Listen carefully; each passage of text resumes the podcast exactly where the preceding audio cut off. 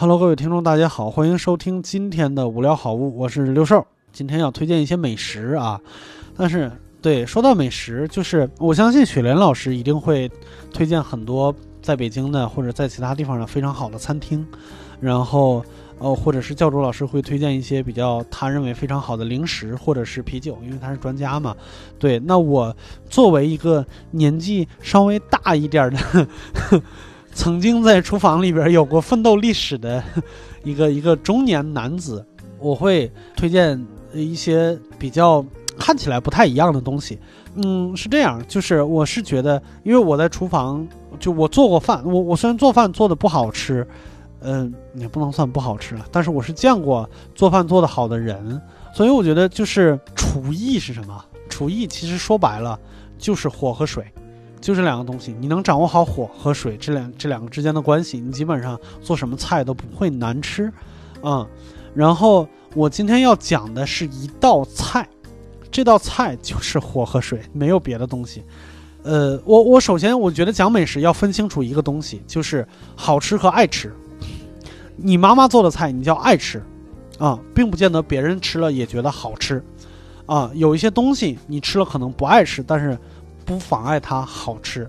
那我们要推荐的是好吃的东西，我爱吃的东西，哈，那是我妈做的，跟你们没关系，对吧？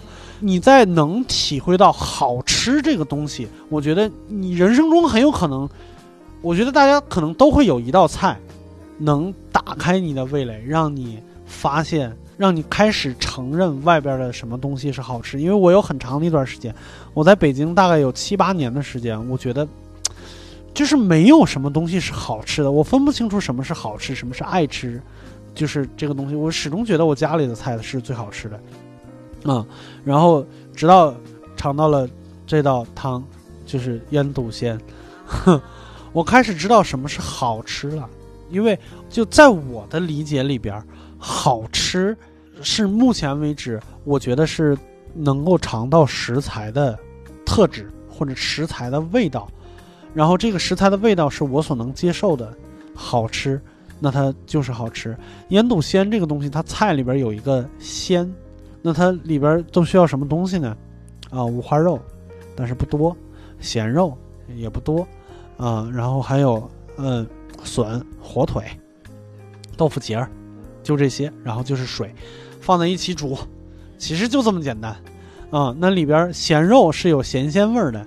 然后五花肉是有油鲜味儿的，就是那个脂肪的那个、那个、那个、那个鲜味儿。笋是，对，就是鲜本身。然后豆腐结儿那就是，就就是那个吸那个鲜的那个东西，它就是沉淀。然后那一锅汤，就是它让我体会到了什么是鲜这个东西。其实我说实话，它还是有一点我家里的。味道，因为我我之前说我外婆是上海人，我小的时候她会在家里边做菜，她过年的时候会做汤，做什么汤呢？